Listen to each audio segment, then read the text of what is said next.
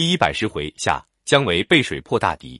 就在废掉曹芳、失掉曹髦、司马昭之心，路人皆知的废魏为晋的过渡时期，对广大的知识精英阶层来说，也是备受煎熬的岁月。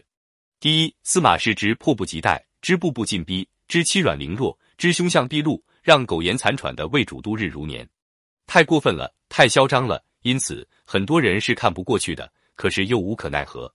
第二，司马氏大权在握，挟制舆论，镇压异己，不择手段，弄得社会紧张，气氛恐怖，道路以目，宵小得逞，让处于社会上层的名士支流很心烦，很郁闷。因此，很多人产生出来对立不服的情绪，然而又不能也不敢表达出来。在大将军集权统治的高压政策下，既无力反抗，又不能抵制。却又不甘心逆来顺受的大多数中国文人，便以不回应、不合作、不支持、不买账的消极精神，对黑暗政治进行无声的抗争。鲁迅先生对于魏晋名士的这种超然、自然、泰然、怡然的精神，用上“通脱”三字来概括：第一，逃避现实，隐逸林下；第二，终日阳狂，与政权保持距离；第三，崇尚玄学，宗凤庄老，轻谈虚无，狂狷放达，既不公然唱反调。也不正面顶撞，大家相信武力可以逞强于一时一地，文化却是具有更久远的生命力。于是，作为魏晋文人的竹林七子与稍早一点的建安七子，更是另辟蹊径，游离于主流之外，徜徉于大潮之旁，既不随波逐流，更不随风起舞。名实在所不计，天地我自有之，走自我陶醉之路，得孤芳自赏之乐。实际上，这些涓滴的支流余脉，渐渐聚成一派汪洋之势。润泽文学土地的时候，拓展着文学的新疆界，开创着文学的新纪元。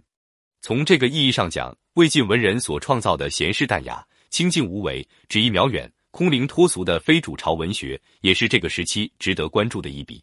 但是，无论汉末，也无论魏晋，文人也好，名士也好，能不受到当时的政治影响而完全背对社会、脱离现实、清高自我、不涉世事吗？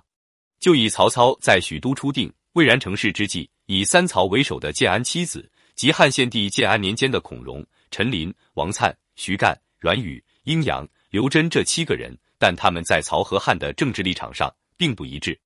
譬如孔融与汉政权有着千丝万缕联系，而与曹操格格不入。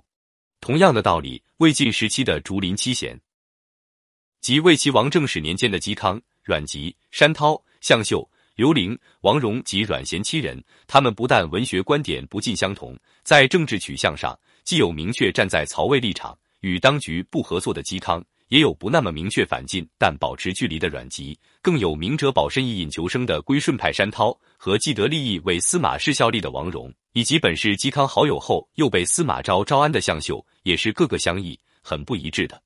曹操搞政治压迫，但不群众化。而到了司马昭当政，这种政治压迫就相当程度的社会化，而一片乌天黑地了。《资治通鉴》中说，正史中夏侯玄、何晏、邓阳具有盛名，欲交尚书郎复古，古不受。古有人寻灿怪而问之，古曰：“太初志大其量，能何须生而无实才。和平疏言远而情近，好辩而无成。所谓利口富邦国之人也。”邓玄茂有为而无忠，外要名利，内无官要，贵同恶异。多言而妒钱，多言多信，妒钱无亲。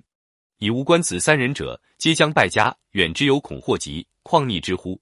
古又于礼风不善，谓同志曰：“丰是伪而多疑，今小智而昧于权力，若任即事，其死必矣。”晋人于嘉熙曰：“古于叛军复国之事，攘必恐后，则其忍于巫王以卖其死友，亦故其所。记其始末，盖于贾充不义，幸其早死，不与左命之术。此乃谓之逆臣。”其与何晏、邓阳、吉玄、风不平，皆以其为未故，而自与钟毓、钟会、何曾、陈泰、荀善，则皆司马氏之党也。所讥晏等语，大帅以爱憎为之。如晏被固不足道，若风玄岂不胜于钟会、何曾、荀，而古之好恶如此？复古司马党也。正因为这身份，他就拥有在口舌上不行之行的舆论权利，这是很可怕的。你由此可以理解竹林七贤为什么整天喝得醉醺醺的，为什么刘伶要写一篇《九德颂》了。